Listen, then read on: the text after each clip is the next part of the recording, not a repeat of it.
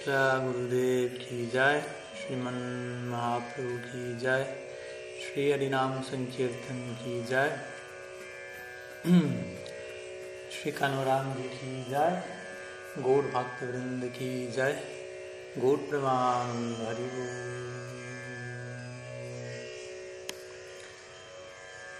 Bien, entonces, muy buenas tardes. Muy bienvenidos a todos por allí. Y bueno, estamos comenzando un nuevo ciclo, eh, como todos los domingos, recibiendo preguntas, temas, consultas que quieran presentar, compartir en este espacio. Por lo que si alguien tiene alguna consulta, alguna pregunta, pueden iniciar la sesión levantando la mano, ya sea tomando el micrófono, enviando el texto por chat. Adelante.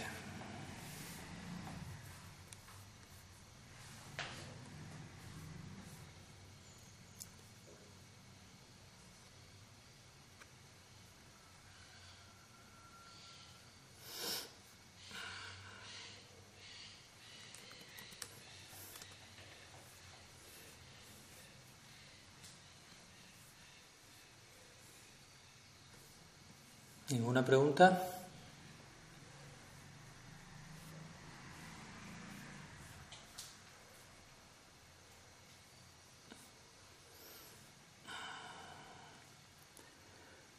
A ver, aquí hay una pregunta que enviaron por Facebook. Lo estamos compartiendo también allí. La pregunta de Nuria Roldán. Dice así. Estuve recordando una frase de Srila Siddhar Maharaj, me imagino que es, porque dice Srila Maharaj, pero calculo es Srila Siddhar Maharaj, que dice existe un nivel de dulzura en el dolor, vinculando el dolor de las gopis en separación, lo cual es algo por demás profundo y elevado y hasta difícil de comprender. Pero es posible contextualizar estas palabras en nuestro diario vivir, cuando a veces uno más bien siente, a ver, cuando a veces o más bien todas las veces, al sentir dolor surge inmediatamente una reflexión y aunque el dolor sigue ahí, todo lo que nos sucede viviendo en conciencia de Krishna nos abre un tipo de perspectiva que puede decirse, sentirse, perdón, como un dulce alivio. Eh, no sé si entendí bien la última parte de la pregunta, pero creo que, que ahí vamos. algunas palabras sobre el tema. Pues hoy justo en la mañana también salió un tema similar en una clase que, que dictó a mi Guru Maharaj en relación a una pregunta que también se le realizó sobre la, la experiencia del dolor que uno puede tener y cómo lidiar con eso y cómo entenderlo y de qué manera el dolor, el karma, sufrimiento, como queramos llamarlo, llega a la vida de un, de un sadhaka, a diferencia de, de, otros tipos de dolor. Obviamente aquí la, la pregunta parte con, con un ejemplo de, de, alto vuelo, digámoslo así, que es el ejemplo que Sila Siddhar Maharaj da al referirse a las gopis de Vrindavan, las Braj Gopikas en separación de Krishna, lo cual es es todo un ejemplo importante a seguir y a entender, incluso nosotros como sadhakas, aunque ellos están representando el, ejemplo de los siddhas, de los seres perfectos, en donde nos muestran cómo todo lo que acontece, ¿no? porque recordemos lo que los habitantes de Brindavan exhiben dentro del plano de Brindavan, y Brindavan es, representa, digamos así, la cumbre de Vaikunta. Si entendemos Vaikunta como el la esfera espiritual. Todo, y todos los demás, todos los planetas espirituales existen dentro de lo que podríamos denominar de manera genérica Vaikunta, lo que a veces se traduce como el mundo espiritual, lo cual no es un lugar, un, un, único destino. También Vaikunta se refiere a los planetas Vaikunta, donde reside Vishnu, Narayan, donde hay una adoración en humor de reverencia, majestuosidad, Aishvarya, pero también Vaikunta es un término más amplio para referirse a Vaikunta, Ayodhya, Vrindavan, Dwarka, Mathura, todo lo que es destino espiritual. Entonces Vaikunta significa sin límites. y por ende sin ansiedad. Son dos significados de la misma palabra, Vaikunta. Vai sin y Kunta significa sin límites, básicamente, sin, sin ego, sin límites que provienen de, de un falso sentido separatista de la identidad y por ende sin ansiedad, porque la ansiedad surge de aquello, de ese autolímite que uno se impone al, al ¿cómo decirlo? Al, al imponer sobre uno designaciones artificiales en relación a la, verdadera identidad del alma. Entonces, si todo lo que acontece en Vaikunta es libre de ansiedad, me soy sí, pero yo estoy viendo aquí que en Golok Brindavan están llorando por momentos de pies a cabeza, entonces estamos en el lugar libre de ansiedad y veo que, que, que hay llanto por doquier por momentos, aunque obviamente generalmente la principal exhibición de llanto o de separación en el Braja Lila se da en la tierra, no tanto en, lo que se conoce como el Prakat Lila, ¿no? los pasatiempos manifiestos en el planeta Tierra que se dan, como Vishwanath Chakravarti Thakur explica. El, Krishna Lila en la tierra, conocido como Prakat Lila, conocido como Bhuma Lila, siempre está aconteciendo en algún planeta Tierra de algún universo. En este planeta Tierra aconteció 5.000 años atrás, y porque Vishwanath Chakravarti Thakur plantea esa pregunta, ¿no? Él dice, bueno, para entrar en el Aprakat o en Golok Brindavan, en el Brindavan celestial, digámoslo así, el devoto que alcanzó prema en esta vida, en la vida que sea, antes de entrar allí directamente va a hacer una escala en el Prakat Lila, en el Brindavan en la tierra. ¿Por qué? Porque esa persona desarrolló prema pero no desarrolló todas las etapas del prema. El prema se subdesarrolla en diferentes niveles, Neha, Pranaya, Raga, Nurag, Bhav, Mahabhav y etapas de Mahabhav, de acuerdo a la afinidad de cada cual. Y eso no puede desarrollarse en este cuerpo, básicamente. El punto es que nuestro cuerpo presente no tiene la capacidad de tolerar la intensidad, la carga emocional de esos desarrollos del prema. Para eso se necesita nacer en un, en un brindavan y empezar a recibir samskaras, bhakti samskaras, o rasa samskaras, del mismo vientre. ¿no? Y ya uno estar preparado, por decirlo así, del mismo nacimiento para toda la intensidad emocional que queda por desarrollar. Entonces, por eso él dice, uno debe nacer en un brindavan terrestre, en donde Krishna esté, haya descendido con sus asociados eternos, esté ejecutando su lila allí, y uno va a nacer del vientre de una gopi, y desde el vamos, del día uno de ese nacimiento, desde el mismo vientre, uno ya está recibiendo. Imagínense que será nacer en, ese Vrindavan donde Krishna y sus asociados están allí ejecutando su lila. ¿no? Y, quien sea mi madre, por decirlo así, en ese, en ese nacimiento va a ser parte de ese lila terrestre, por lo tanto, del mismo vientre uno ya tendrá prema allí, pero los desarrollos restantes del prema empiezan a darse estando en asociación, ¿no? De los eternos asociados, los Nitya Parishats de Krishna en este Vrindavan terrestre. Entonces alguien, Brishvanath Chakravarti, cuando él dice eso, él mismo se plantea una pregunta al respecto. Dice, bueno, pero el punto es, Krishna ejecutó su lila en este planeta Tierra 5.000 años atrás y las escrituras mencionan que él desciende una vez en un día de Brahma al planeta Tierra para ejecutar su lila. O sea que si yo no llegué a estar en el que se dio 5.000 años atrás. ¿Qué tengo que esperar? ¿A que vuelva a haber un día de Brahma para cruzarme Krishna en este planeta Tierra? O sea, son millones y millones de años un día de Brahma.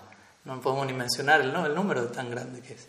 Y obviamente ahí él dice, no, no, no, no hay, no hay, que, no hay una demora de esa forma porque obviamente si un devoto tiene prema, implica, tiene una intensidad, tiene un anhelo demasiado profundo por, encontrarse, asociarse con Krishna, si da de Krishna, los eternos asociados, y no puede esperar tanto tiempo. En una etapa de la práctica sí, uno tiene que tener paciencia, pero en una etapa avanzada, el bhakti, ya uno no tiene paciencia. Pero no tiene paciencia desde el lugar correcto, ¿no? es demasiado el anhelo y el deseo de poder ofrecer un, tipo de servicio en, la eternidad que toda la paciencia queda consumida por la llama de ese anhelo. Entonces uno se va a preguntar, ¿cómo va a aguantar un devoto hasta el próximo descenso una vez en un día de Brahma? Y ¿cómo, cómo Krishna va a aguantar también? Porque Krishna dice, de acuerdo a cómo uno me adora, yo reciproco. Si alguien está desesperado, anhelo por encontrarse conmigo, yo estoy igual o más desesperado, anhelo por encontrarme con ese Krishna no es un, un robot, una figura fría al otro lado de la nube o algo así. ¿No? Krishna mismo dice en las escrituras continuamente, ¿no? yo adoro a mi devoto, no tengo independencia, aquel que tiene prem me controla por completo. Entonces la pregunta es, ¿cómo Krishna mismo va a poder sostenerse? Dice, no, faltan millones y millones de años para que vuelva a ascender un día de Brahma, así que esperamos. Mi devoto espera y lo espera, ¿no? No, hay punto. Si realmente entendemos qué es el prem, quién es Krishna, qué es ser un devoto que tiene ese nivel, ninguna de las dos partes puede esperar, ya. Entonces Ivana dice, sí, es lógico, nadie puede esperar y por ende la regla lo que hay es Krishna siempre se encuentra ejecutando sus pasatiempos en la Tierra, en algún planeta Tierra, en algún universo. No hay solo un universo. Hoy en día la ciencia moderna, de hecho, acepta este punto y ya más que expresarse en términos de universo, se utiliza el término multiverso, que implica pluralidad de universos, de galaxias, de sistemas planetarios.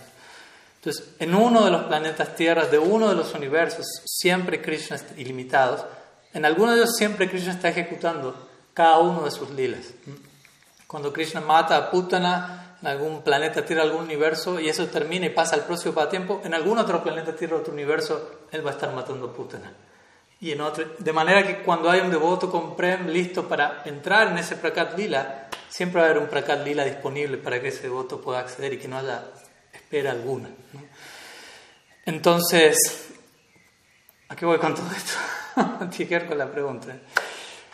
Aquí la, la principal forma en la que estos devotos que desarrollaron Prem de manera genérica, de manera abstracta, Prem, Prem neófito, llamémoslo así, un prema de principiante, aunque tener prema no es algo principiante, pero todos los desarrollos que quedan hacen que uno diga esto. Entonces, el punto es, un devoto que desarrolló Prem pero le falta atravesar las demás etapas del Prem. ¿Cuál es la, principal forma en que las va a desarrollar? Asociándose con los eternos asociados de Krishna que ya están eternamente situados en, esos desarrollos del Prem, y especialmente al contemplar la expresión de amor en separación que esos asociados van a mostrar en la tierra. ¿Por qué? Porque el Bhoma Lila, los pasatiempos terrestres, se caracterizan por, las, por un predominio del elemento de viraha, o separación, a diferencia de el aprakat lila. Lila en Golok Vrindavan se caracteriza por sambhog o unión. Hay separación en, el, en la dinámica diaria, ¿no? Krishna sale con sus amigos, con las vacas durante el día, Yashoda, Nanda experimentan separación hasta que Krishna vuelve en la tarde, las gopis experimentan separación en forma intermitente cuando no lo ven, los amigos de Krishna, quienes están todo el día con él en el día, experimentan separación de él en la noche, porque no están con Krishna, Krishna está ya sabemos dónde, con quién. es un tipo de separación, pero en la tierra hay otra, otra expresión, otra dimensión de separación donde Krishna, por ejemplo, sale de Vrindavan, Mamatura, va a Dwarka, pasan años, etc. O Krishna nace, pero el Bhoma Lila se va desarrollando de manera cronológica. ¿no? El Bhoma Lila, Krishna nace, crece, eso, no aparece, eso no pasa nunca en el Aprakat Lila. En el Aprakat Lila nadie nace. Ni siquiera uno va a nacer ahí. Uno tiene que nacer en el Prakat Lila, desarrollar supremo hasta el nivel supremo. Y cuando eso esté listo, el lila, cuando el lila cierra, uno queda manifiesto en el Aprakat. No es que nace, nadie nace allí. No hay una cronología similar a la terrestre, por decirlo así. Entonces, Existen diferentes tipos de separación. Por ejemplo, Krishna nace, y no es que él, en el Prakal Lila, no es que él se une con las gopis el primer día que nace. Cuando uno estudia el Bhagavatam, el Bhagavatam muestra el despliegue, como el Krishna Lila se despliega en la tierra. ¿no? El Bhagavatam no está hablando del Krishna Lila en Golok Vrindavan. El Bhagavatam nos habla del Krishna Lila aquí, en la tierra. Otros libros hablan del Krishna Lila en Golok Vrindavan. ¿no? Govinda Lilamrita, el Krishna Bhavanamrita, que hablan del Astakaliya Lila los ocho periodos del día y qué es lo que Krishna hace todos los días eternamente. Que parece que es siempre lo mismo, pero obviamente es algo plagado de, variedad y encanto. Entonces en el Bhagavatam vemos, Krishna nace, y no es que en el primer capítulo, el décimo canto, Krishna está con Radharani y las gopis ejecutando rasa, lil, nada de eso. Primero están los pasatiempos que gira en torno a Vatsalya, Krishna con sus padres como un niño, Dar Lila, etc. Krishna abriendo la boca, Yashoda viendo todos los universos allí. Luego Krishna crece un poco más, pasa tiempo gira en torno a Sakya Rasa, ¿no? Brahma Vimohan Lila, diferentes pasatiempos con sus amigos. Y luego florece su, su eterna adolescencia. Y allí, previo a eso, vemos ¿no? las gopis adorando a Katyayani para, tener, para obtener el darshan de Krishna, tenerlo como esposo. Krishna le roba las ropas, como sabemos, sí, eso se va a cumplir. Eventualmente viene Rasa Lila. Pero hasta ese punto, por ejemplo, las gopis nunca se encontraron con Krishna.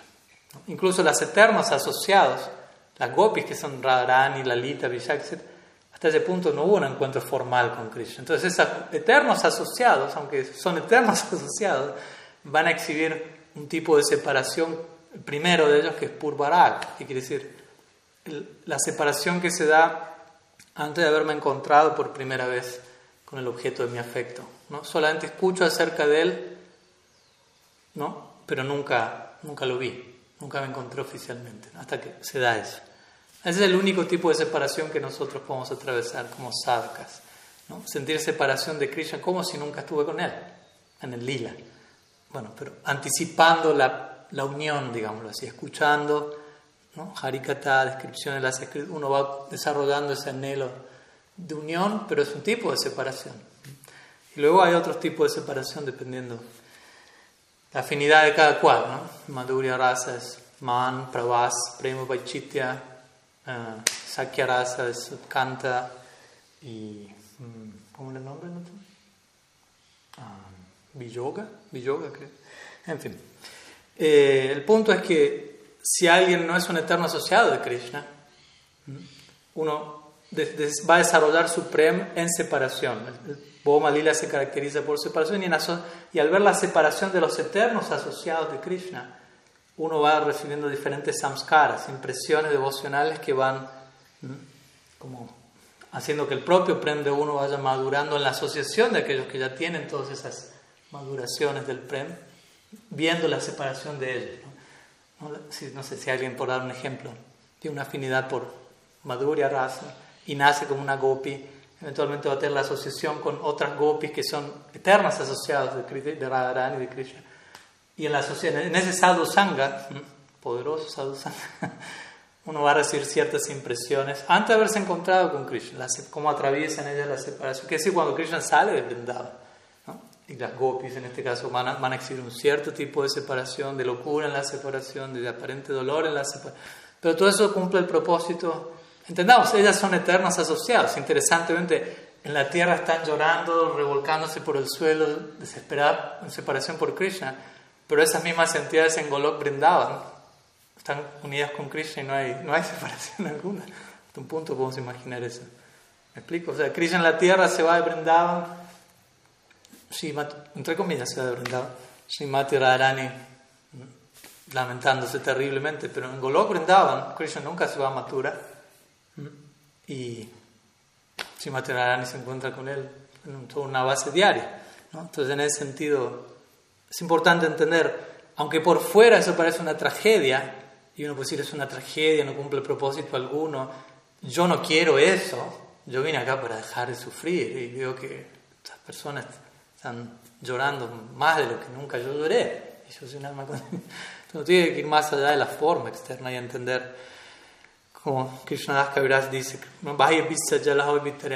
Krishna Lo cual significa, eh, aunque por fuera el sufrimiento que exhiben este tipo de personalidades parece que los está matando, que están muriendo en separación, por dentro se está experimentando la más elevada bienaventuranza. Y eso se da en diferentes lilas, no solo en Krishna Lila, en Ram Lila, por ejemplo, lo mismo. ¿no? Sita, Ram y, Ram, todo, todo el orquestado para que Sita sea secuestrada por Ravana, parte de un lila, en verdad. ¿no? Se dice en una ocasión, está llevado tiempo, donde Shiva en trance percibe eso y sonríe, y Parvati le dice, ¿qué te estás riendo?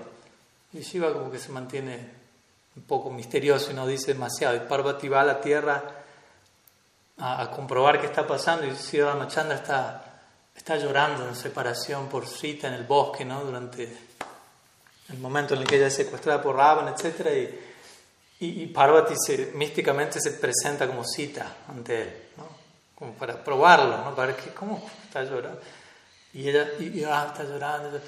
Y ella aparece como cita y aquí estoy. ¿no? Y Rama mira y dice, Parvati, ¿qué haces aquí?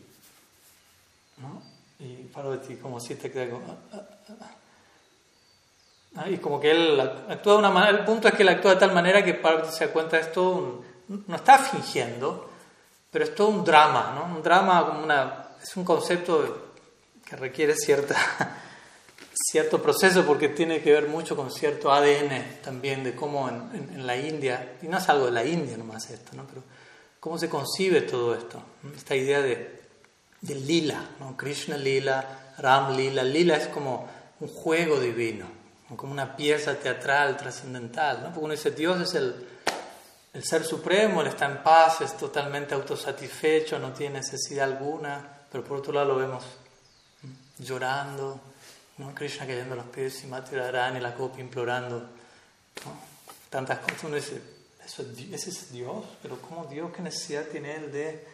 Entonces, en ese sentido tenemos que entender, familiarizarnos más y más con, con la doctrina del, del rasa, ¿no? de la experiencia rásica, como nuestro Dios, por decirlo así, es tanto rasa como rásica. Es la más elevada experiencia extática a, saborear el objeto último del rasa, pero también es quien saborea rasa. ¿no? Krishna es las dos cosas. Aquí la rasamrita murti, diría Rupa Goswami. Krishna es la perfección de todas las experiencias internas para cada persona. Todo lo que anhelamos encuentra su perfección en él, pero él a la vez le gusta eso en relación a sus devotos.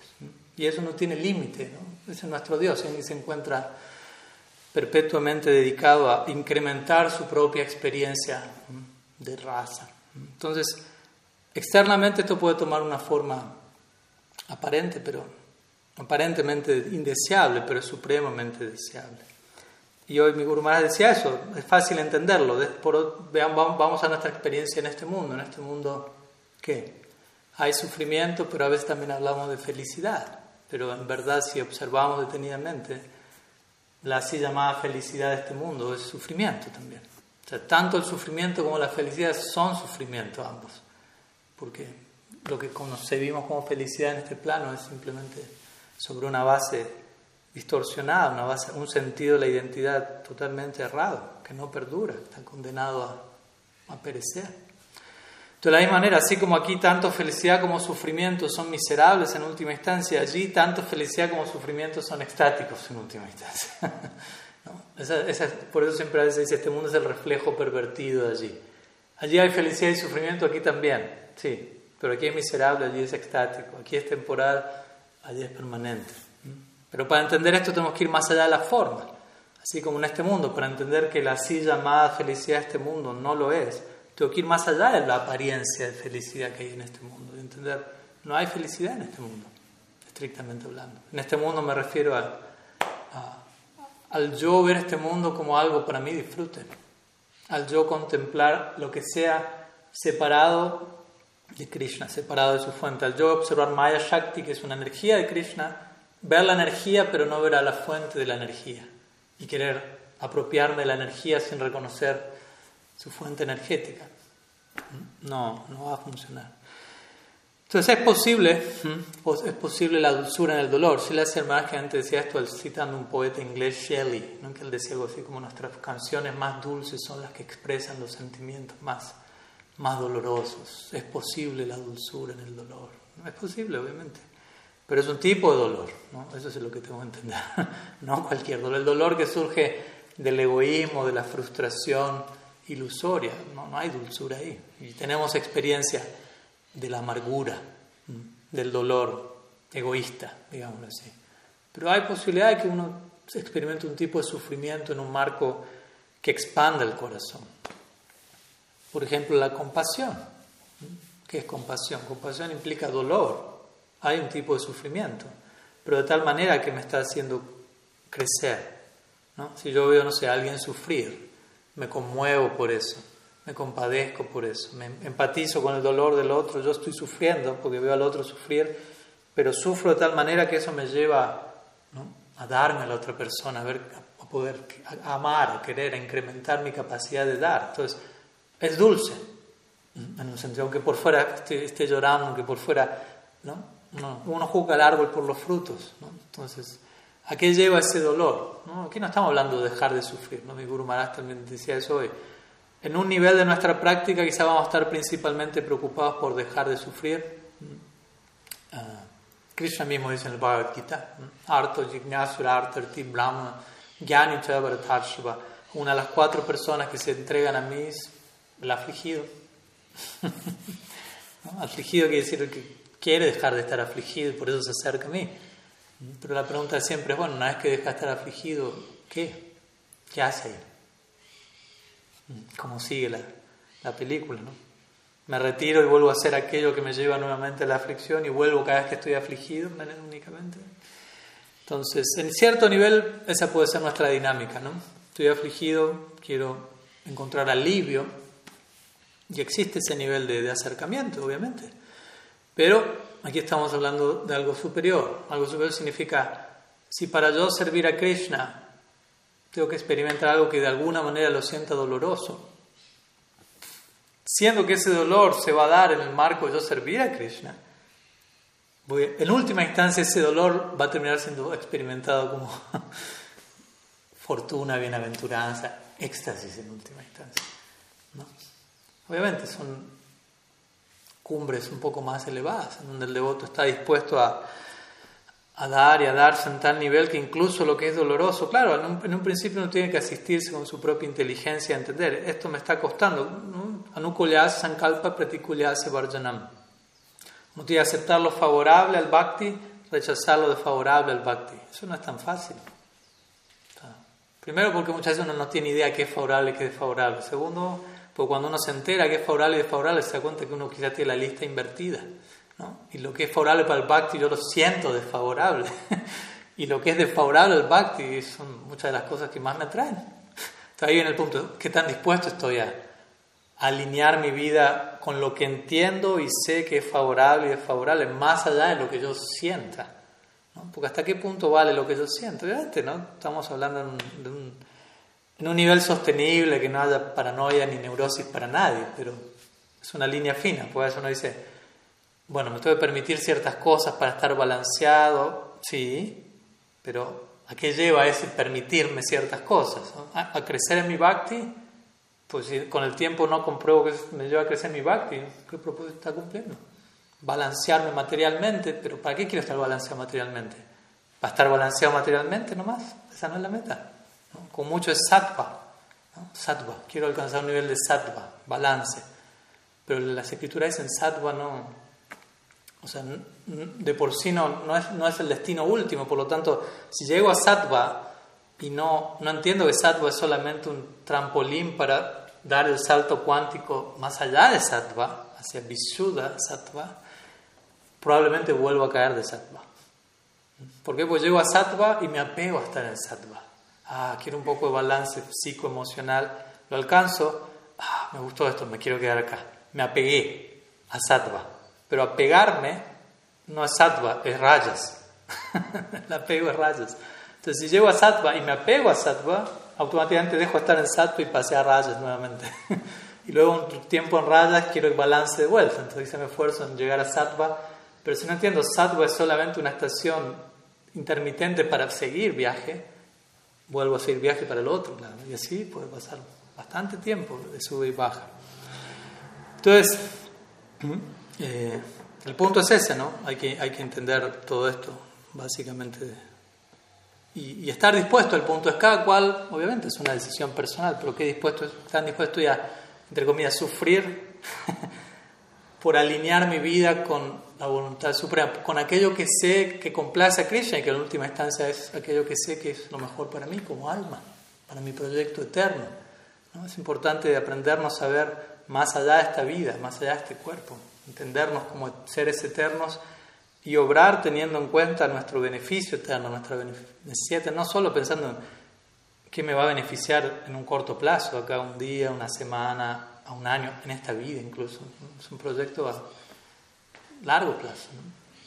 Entonces, en la medida que avanzamos, uno va a mostrar una, cada vez una mayor disposición a, hacer lo que sea necesario para complacer a Sri Guru De vuelta, no de una manera evasiva, neurótica, sino.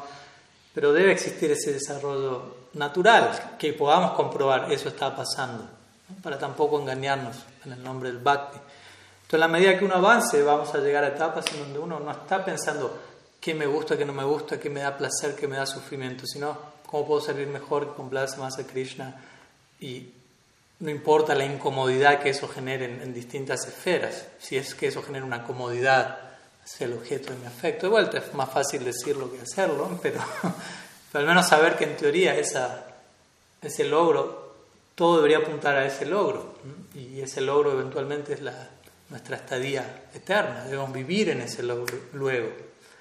Pero todo eso tiene que ser algo voluntario, que, nos, que, voluntariamente elijamos eso, ¿no? que lo vivamos como alguien me está empujando y no quiero, ¿no? Entonces es importante entender mucho por qué eso es así, para que lo que hagamos no lo hagamos de un lugar desinformado, etc. Entonces a lo que voy es, llega una etapa en donde ese sufrimiento se vuelve dulce, ¿no? A eso me refiero. Uno, no, quizás no está en la etapa de las gopis aún, pero me refiero en este caso, pero uno quizás sea un sadhaka avanzado en donde hay un nivel de consagración, de saranagati, en donde lo que en otra etapa experimentaba como molesto, ahora me da gusto. Yo creo que todos tenemos esa, esa experiencia en algún nivel o en otro, ¿no?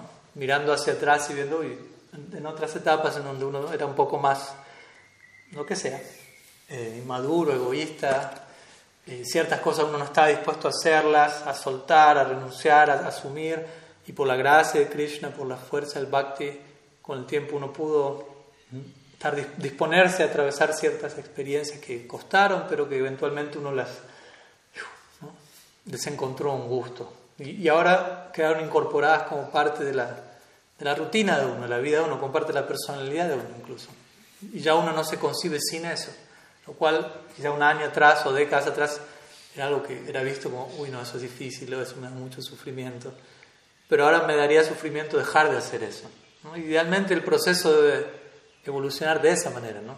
Que uno mira hacia atrás y diga, uy, lo que antes me daba placer, ahora me da sufrimiento, lo que antes me daba sufrimiento, ahora me daría sufrimiento dejar de hacerlo. y así sucesivamente. Y hay obviamente muchas, muchos peldaños a, transitar en ese sentido, ¿no? Eh, entonces, eso por un lado. Y había una pregunta, la pregunta de Nuria desapareció del, del chat. Interesante. Pero bueno, creo que igual le respondí como media hora. ¿Está allí? Sí. Bueno, algo dije, creo, pero...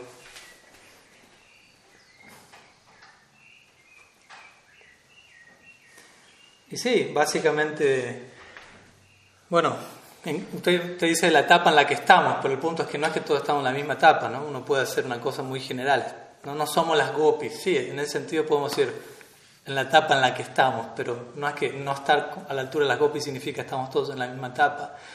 Pero en términos generales sí, es importante, eh, siempre viene a la mente este famoso verso de las oraciones de Brahma,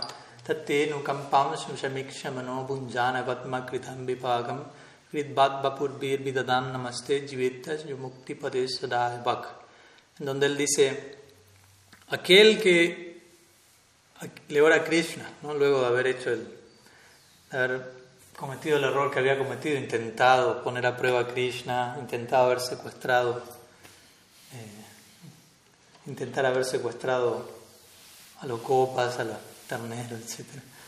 Y, y haber quedado desconcertado como quedó. Entonces dice, aquel que Tatenu Kampam Susamikshamaну Aquel que muy intensamente anhela tu misericordia, dice Brahma, Bunjana Kritam Vipakam.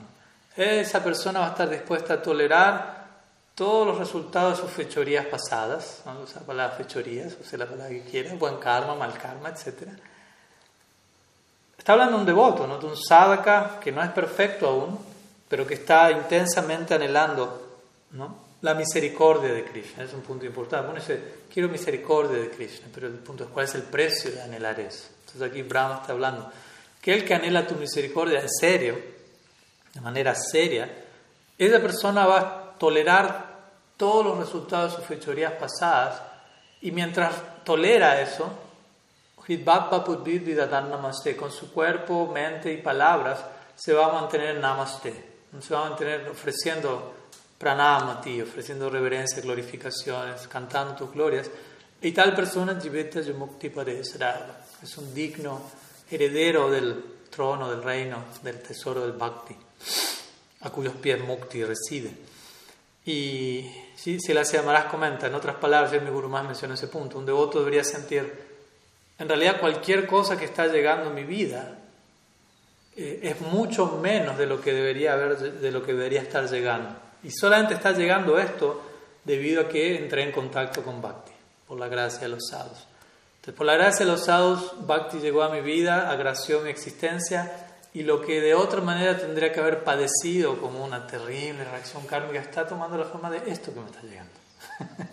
y Krishna mismo está involucrándose personalmente en administrar mi karma de una manera en particular que nutra mi rendición. Y eso se vuelve Shobana Karma, lo que Vishwanath llamaría hermoso karma. Sigue siendo karma en un sentido, pero a veces se lo conoce como Shobana Karma, Krishna Karma. Krishna, la mano de Krishna está de por medio. Entonces, él hace el arreglo de que algo llegue de tal manera que si yo me mantengo en el marco del sadhusanga, eso que es un resultado de mi reacción, de una reacción previa, llega en el marco de estar rodeado de sadhus. Entonces, eso toma otra forma y viene a nutrir mi, mi, consagración, viene a incrementar la llegada a la gracia de Krishna. Entonces, en definitiva, un devoto entregado a sentir todo lo que viene a mí es la gracia de Krishna. De vuelta, más fácil decir lo que hacerlo. Pero contamos con estos, eh, ¿cómo decimos? Con estas pautas, ¿no?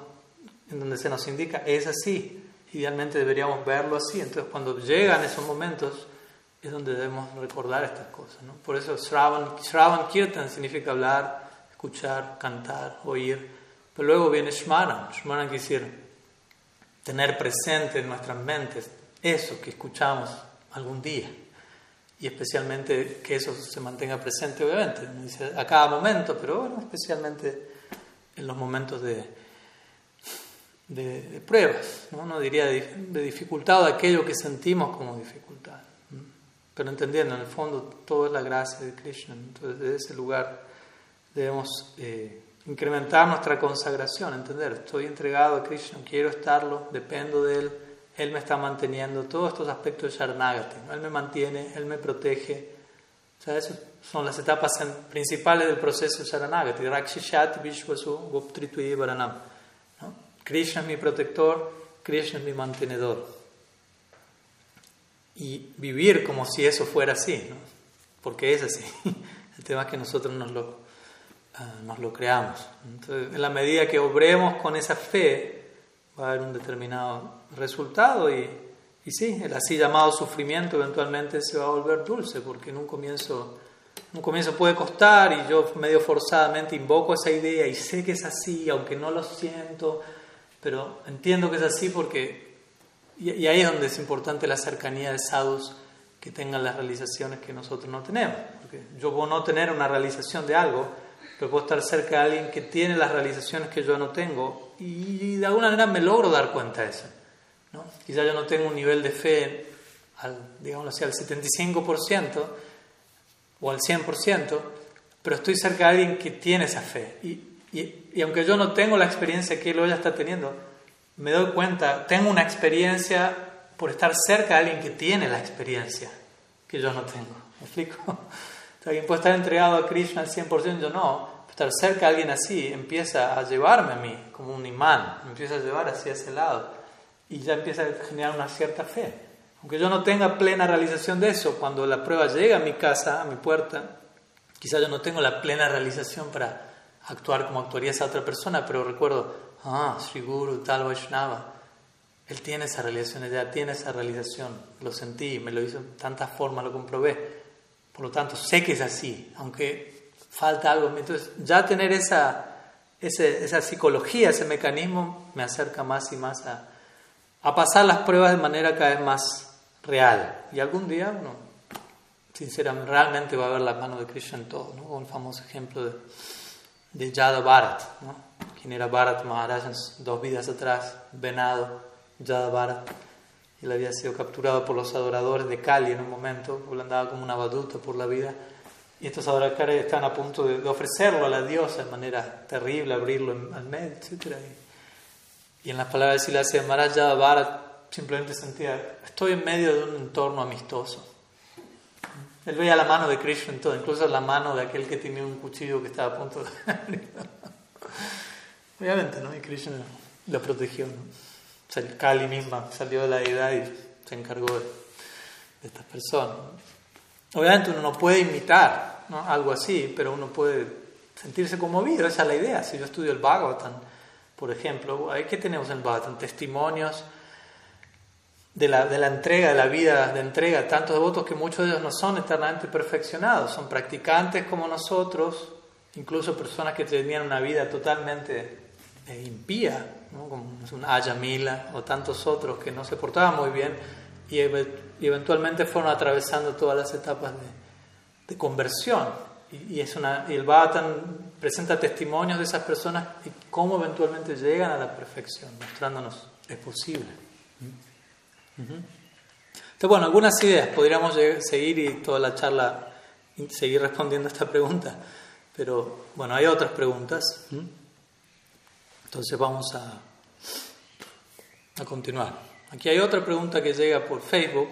Hoy le estamos dando un poco más de prioridades, pero ya vamos a atender las que mandaron por, por Zoom y voy a responder un poco más breve a continuación, ya que me extendí un poquito en esta. Es una pregunta de Agni Purana Das. Él dice, cuando el maestro espiritual da Harinam o Diksha, la pregunta es, ¿el discípulo desarrolla el mismo raza que el guru iniciador? ¿O puede obtener otra raza dependiendo de su propio proceso? Bueno, entonces, por empezar un detalle técnico, para variar, y es que Em, que cuando hablamos del el raza, tiene un raza, tiene otro raza, en realidad entendamos que la, el término raza, que es un término de por sí complicado, no se refiere a la relación específica con Krishna. ¿no? Más bien, eso tiene que ver con uno de los cinco elementos del raza. Raza es una experiencia, mi Guru Maharaj lo llamaría arrobamiento estético, sagrado arrobamiento estético. ¿no? Y son la definición ya de por sí requiere bastante explicación. Pero el punto es que es una experiencia culmine espiritual que es la sumatoria de cinco, cinco ingredientes espirituales combinados entre sí de una determinada manera. Staivab, Vibab, Anubab, Vyavichari, y No vamos ahora a entrar en detalle con cada uno. Si la Rupa Goswami describe esto en detalle en el Bhakti Rasamrita Sindhu. Pero el punto es que Staivab se refiere a la, a la relación que la persona tenga con Krishna. Staivab significa emoción permanente, éxtasis permanente para con Krishna. ¿Cuál es el, sentimiento fijo en el que el devoto está establecido? Y a, eso nos referimos con Madhurya, Bhava, Sakya Bhava.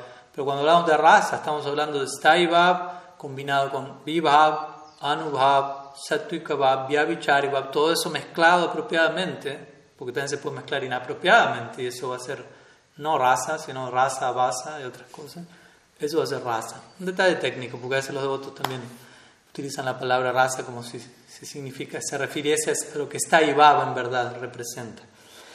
Y en cuanto a la pregunta en sí, pues la pregunta es general, ¿no? Y, cada situación es muy específica, ¿no? O sea, la relación del maestro y el discípulo eh, es particular. La regla general es que sí, ¿no? Apartamos por la regla, la norma y de ahí vamos a la excepción a la regla. La regla general es sí. Bueno, primero apartamos por otro, por otro punto. El discípulo va a desarrollar el mismo raza, o usemos la expresión que queramos, la misma afinidad interna que su guru. Pues primero, idealmente el guru tendría que estar situado en una afinidad interna, ¿no? Que idealmente debería estarlo para estar obrando como guru. Aunque a veces también hemos visto que a lo largo de la historia, en ciertos casos, alguien puede estar desempeñándose en el servicio de guru y no necesariamente tener una afinidad interna marcada, no tener un desarrollo que, en ese nivel. Pero como digo, generalmente eso va a ocurrir. Y como decimos siempre, al menos de partida hay algo que está confirmado que es Dasya, por Mahaprabhu en Navadvip. Eso del día uno lo tenemos todos en claro y ahí no va a haber variante para nadie. Todos nos proyectamos a Nitya Navadvip en relación a Mahaprabhu en Dasya, un tipo de Dasya mezclado con Sakya, con una amistad que es el tipo de vínculo que uno debería tener con su guru también. Y es la extensión inmediata que tenemos en el Gaur Lila. Entonces, ese es el punto de partida de nuestro Sadhaka Deja. Después, hablar de la afinidad en Brindavan, eso irá evolucionando en la medida que tan seriamente abracemos este Dasya. Pero bueno, digo esto porque vemos, ¿no? una pregunta igual implica aclarar varias cosas antes de responder la pregunta oficialmente. Y es parte de la respuesta a la pregunta. Entonces, la regla general es que si el guru está situado no, no, no necesariamente está, está estableciendo un stai o tenga bhava prem, quizás sí, quizás no, pero alguien puede estar en etapas avanzadas de sadhana bhakti como ruchi, asakti, o incluso nishta, y, ya tener una cierta afinidad marcada. Que obviamente también uno tiene que preguntarse, bueno, ¿de dónde viene la afinidad de, mi guru? Que, que, tiene que ver con la misma respuesta para con uno. Entonces el punto es el guru, si tiene una afinidad X, la que fuere, sí, generalmente esa va a ser la afinidad que el discípulo va a, recibir como su influencia principal.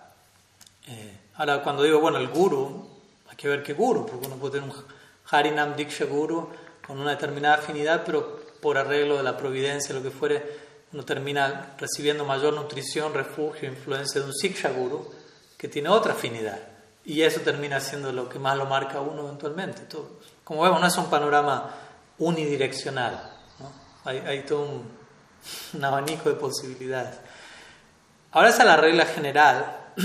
Por ejemplo, si decimos, en esta vida, si yo como discípulo comienzo mi sendero del bhakti en esta, en esta vida, en vidas previas no tuve contacto con bhakti, arranco en cero, por decirlo así, naturalmente los primeros samskaras, las primeras impresiones devocionales que reciba en una conexión van a ser las que me van a, las que van a marcar mi, mi afinidad naturalmente. Ahora, existe otra posibilidad también que es, por ejemplo, si alguien viene practicando vidas previas. Quizás uno viene practicando vidas previas avanzando considerablemente y teniendo una afinidad y en esta vida uno acepta un guru y quizás el guru tiene otra afinidad. puede pasar también. De vuelta es más quizás una excepción a la regla, pero puede pasar. Uno puede decir, uy, pero si uno ya tiene una afinidad en vidas previas, ¿por qué en esta, en esta vida no aceptó a, a un guru de esa misma afinidad? Es que tampoco es algo que uno hasta un no es que uno lo elige, uno aprieta un botón y controla. Ah, bueno, siento en esta no, o sea, en un punto Bhakti llega a nosotros de una manera en particular y, y un ejemplo, vamos con algunos ejemplos famosos, ¿no? la Prabhupada. Srila Prabhupada, uh, Bhaktivedanta Swami Maharaj, Srila Prabhupada, él claramente se encontraba situado en Sakya Bhava, Sakya Rati. Yo sé que habrá devotos que no estén de acuerdo con esto y quieran hacer, hacer hoy de hecho estaba escuchando una clase, un discípulo de Srila Prabhupada y él presentaba Srila Prabhupada es una gopi de Srimati Radharani, pero el punto es, no, no hay, no hay mucha, mucha evidencia al respecto, partiendo de lo que Prabhupada mismo dijo, mientras que si partimos de lo que Prabhupada mismo dijo, porque yo sé que algunos otros pueden decir, no, pero tal acharya dijo que Prabhupada era una gopi, tal acharya estuvo con Prabhupada y, y él pudo ver que era una manjari. Sí, entiendo que eso exista, pero al mismo tiempo también podemos decir que muchos otros acharyas, como Srila Siddhar Maharaj, quien no había un hermano espiritual más cercano para Prabhupada que él, Srila Puri Maharaj, todos ellos estaban de acuerdo en que Prabhupada tenía una afinidad por Sakya Bhava. Y lo más inmediato y obvio es lo que la Prabhupada mismo dijo mm, en relación a su propia afinidad interna, lo cual es realmente difícil de, de pasar por alto. Mi Guru Maharaj, o un, una hermana espiritual de mi Guru Maharaj, Bhakti Vayashram Maharaj, compiló un libro que estamos en proceso de, traducir y publicar eventualmente al español que se llama Oh mi amigo, donde hay, hay, todo un registro de todo lo que Prabhupada dijo, discípulos de Prabhupada que estaban allí con Prabhupada y como él mostró claramente su afinidad por Sakya Rasa, ¿no? Priyanarma Sakya Rasa más específicamente. Ahora lo interesante es que en, e, en, ese nacimiento de Prabhupada, y, el mismo, y Prabhupada mismo él menciona, yo practiqué bhakti en vidas previas y por eso en esta vida pude nacer en una familia de Vaishnavas. Entonces él se presenta a sí mismo no como un Nitya Siddha, sino como un Sadhana Siddha. Lo cual es otro tema, ¿no? Puede ser los devotos se escandalizan con esto, ¿no? Si consideran que si uno dice que, que cierto acharya es un sadhana siddha, uno es un ofensor porque no lo consideró un nitya siddha. Y, muchos dicen, no, el guru siempre es nitya siddha, pero la pregunta es, si todos los gurus son nitya siddhas, o sea, ¿qué esperanza hay para uno? Porque o sea, no, no tengo ningún ejemplo de un sadhana siddha, son todos nitya siddha. Mientras que uno no es un nitya siddha, pero uno aspira a la perfección a través de la práctica, sadhana siddha, pero todo, todos los gurus son nitya siddha. Y tampoco es que nitya siddha necesariamente es alguien más elevado con sadhana siddha o cosas por el estilo. ¿no? Entonces Prabhupada mismo se consideró como alguien que venía practicando vidas previas. Él nace en esta vida con una afinidad por Sakya Bhav, nace en una familia que es muy cercana a Nityananda Prabhu, a la comunidad Suvarna Vanik, que, que, era, que fue muy favorecida por Nityananda Prabhu en el Gorlila. Pero él acepta en esta vida, en su vida, a su guru que tiene una inclinación por Manjari Bab, Bhaktisiddhanta Sarvati Thakur. ¿no? Eso, es eso, es innegable. Él mismo reveló su identidad espiritual Nayana Mani Manjari en una carta que le escribió. Entonces, el punto es, no, no tiene que ser un problema, ¿no? por empezar, no es un conflicto, y no, pero mi guru está en un, tiene una afinidad distinta a la mía, ¿qué va a pasar? ¿Me voy a ver forzado a ir a donde él está? ¿O, o qué? ¿Necesito a alguien más? que esté en mi propio rol. No necesariamente, ¿no? entendamos que el guru es un individuo con una afinidad en particular, pero al mismo tiempo otro aspecto del guru tattva es Krishna mismo, expresándose a través de esa persona, llegando a mi vida en esa persona en particular, pero por momentos, eso lo muestra Bhaktivinoda Thakur en su Jaiva Dharma, ahí hay un segundo ejemplo, en el Jaiva Dharma los dos principales protagonistas de la de la novela trascendental son Vijay Kumar y Brajanath. ¿No? Ellos tienen su guru, los dos tienen el mismo guru. Pero Vijay Kumar y Brajanath, uno tiene una afinidad por Madhurya Rasa y el otro por Sakya Rasa. Bhaktivinoda Thakur narra cómo ellos, siendo bien avanzados en su práctica, por momentos ellos tienen un darshan de su guru y uno de ellos ve a su guru como Lalita Saki y el otro lo ve como Subal. ¿no? Cuando su guru en verdad es es un individuo con su propia afinidad, pero el lado absoluto de ese guru, Krishna a través de ese guru, se manifiesta ante el discípulo de acuerdo a la afinidad que tiene y, nutriendo y guiando esos pasos. Entonces, no, no, hay, no hay problema en ese sentido, ¿no? no es que uno tiene que, que, enredarse mentalmente y calcular qué arreglo tengo que hacer entonces para que mi afinidad... O sea, ¿será que si, si realmente uno tiene una afinidad por algo, la afinidad misma lo va a ir llevando a uno, no hay, no hay peligro. Y si uno ve que se siente influenciado por otra afinidad distinta a la que uno creía que tenía, probablemente es porque uno no tenía ninguna afinidad. Por eso uno puede pensar, tengo una afinidad por algo. Y para ser honesto, al comienzo uno tiene afinidad por... ¿Por qué? Por, por el raza de este plano, ya de raza, ¿no? el raza de, de, la, de lo inerte, de la materia. Entonces, Generalmente es, pero el punto es que sea cual fuere la, inclinación que tenemos, eso proviene de sadhu sangha. ¿no? Porque aquí la segunda parte de la pregunta dice, ¿puede uno obtener otra raza dependiendo de su propio proceso? Pero el punto es que cuando hablamos de nuestro propio proceso, eso no existe independiente a sadhu sangha. Entendamos, no existe mi propio proceso en bhakti independiente de la influencia que pueda recibir del medio ambiente. O sea, no, no es posible eso. Si yo empiezo a pensar en esos términos, ya no hay proceso porque el bhakti comienza a través del el bhakti proviene del bhakti que significa bhakti proviene del bhakta. Bhakti proviene del sadhu sangha krishna bhakti janmamul hoy sadhu sangha krishna prem janmetenoh punar mukyanga ¿no? la raíz que da nacimiento al krishna bhakti es sadhu sangha. E incluso cuando uno haya desarrollado krishna prem krishna prem el sadhu sangha sigue siendo de fundamental importancia imagínense. Desde el principio a fin, desde el día 1 hasta el día 16.108, no podemos obviar el sadhusanga. En verdad, cuanto más avanzo, más importante se vuelve el sadhusanga. Cuanto más un discípulo avanza, su guru se vuelve más importante. No es que al comienzo Gurudev es importante, pero yo estoy en Maya no entiendo nada, pero cuando me vuelvo avanzado, ah, ya no necesito tanto mi guru. No, más bien, ahí empiezo a entender qué tanto necesito a mi guru, porque empiezo a entender qué es, quién es mi guru. Al principio me doy cuenta, no tenía muy claro quién era mi guru, ni quién era yo, ni quién era nada. Pero cuanto más avance, cuanto más todo queda más claro, me doy cuenta cuánto más, qué tan importante, qué tanto más importante es todo aquello que ya estaba desde el primer día, pero que en el primer día le daba alguna importancia, pero no tanta. Entonces entendamos eso, no hay un propio proceso independiente de la influencia del sadhu sangha que haya llegado en mi vida. No, puedo separar una cosa y la otra. Si yo quiero analizarme a mí mismo como devoto, independiente de la influencia de otros devotos, ¿qué queda? Porque si yo soy devoto es como producto de la influencia de otros devotos. Entonces yo retiro eso, automáticamente retiro mi, mi lado devocional también. Entonces, tratemos de entender cómo funciona eso y, y sí, el, el sadhusanga es, es básicamente lo que va formando nuestra existencia. Nosotros somos tatasta jivas, toda nuestra existencia es marginal en el sentido de que alcanzamos nuestro potencial último en base a la influencia del medio ambiente, en este caso a la influencia del Swarup Shakti, que es una influencia permanente a diferencia de Maya Shakti.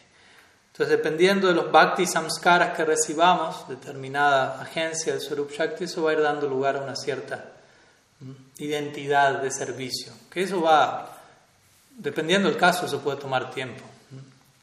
Pero igual con el paso del tiempo uno debería, ¿cómo decirlo?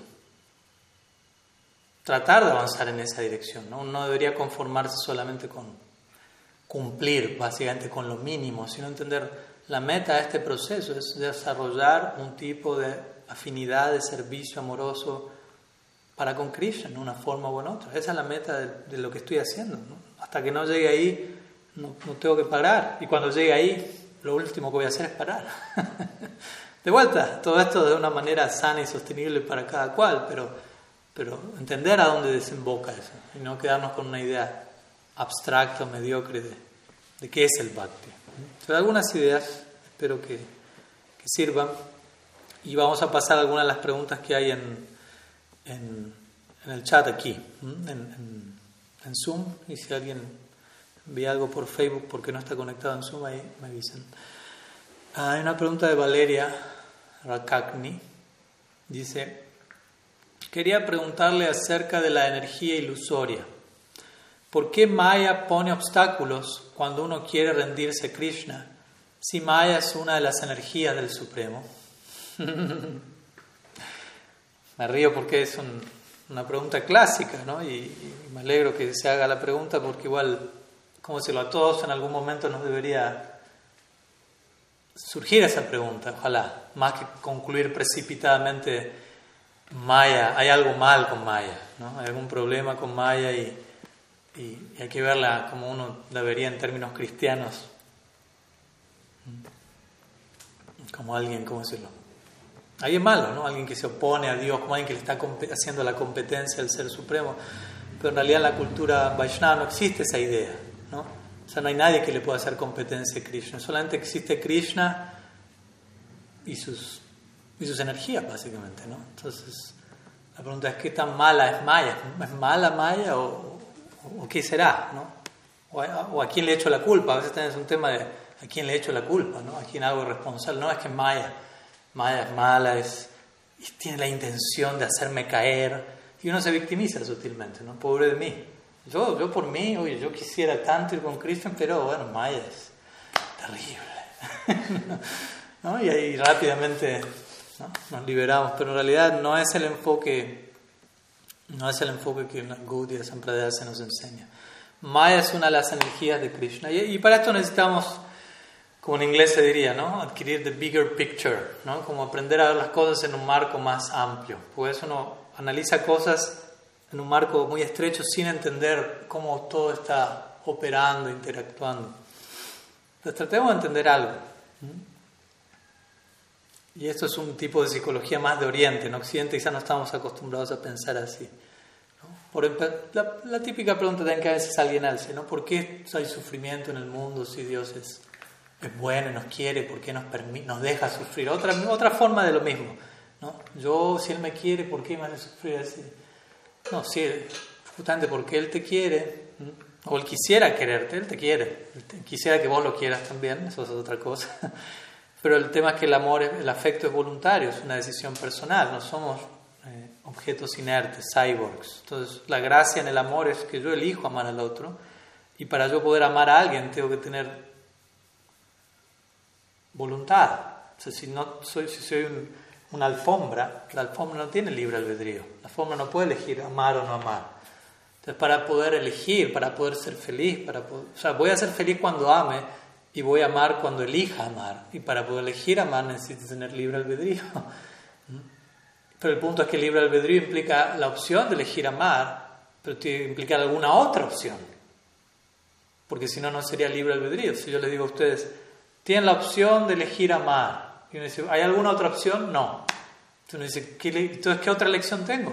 No tengo, no, ¿verdad? no puedo operar mi libre albedrío, expresarlo, porque no hay una segunda opción. Es otra variante de esclavitud, de represión.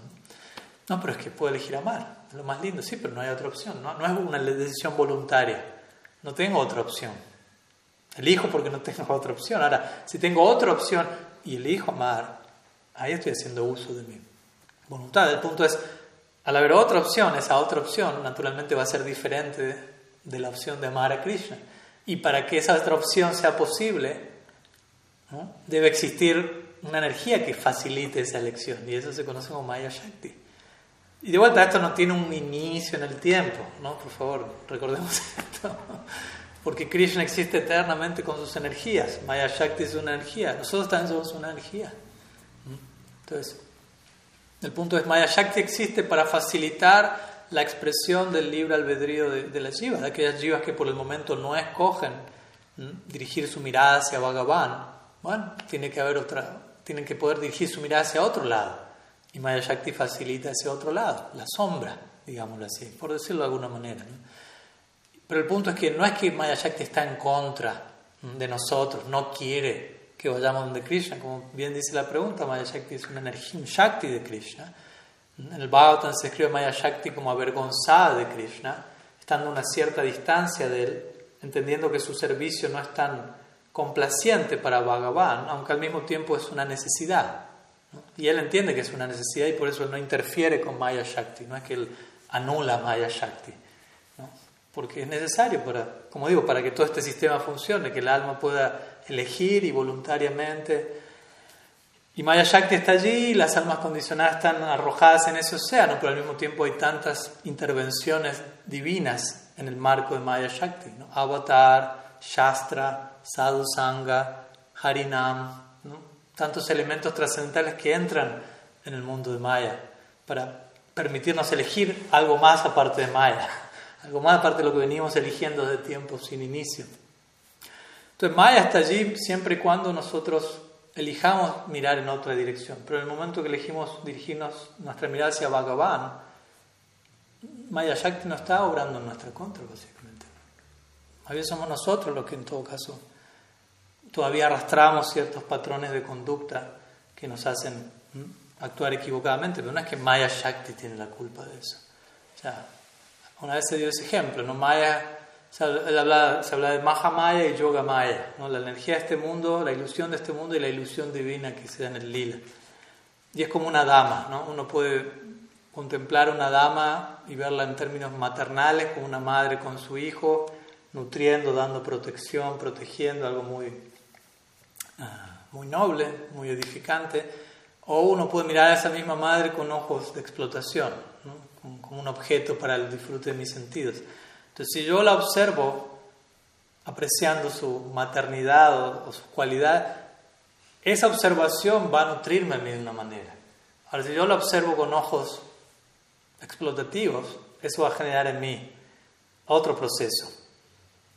La, señora está allí haciendo lo suyo, por decirlo de alguna manera. Obviamente, ¿no? las escrituras describen los efectos de Maya Shakti, ¿no? no es que Maya está allí frenada, es una analogía.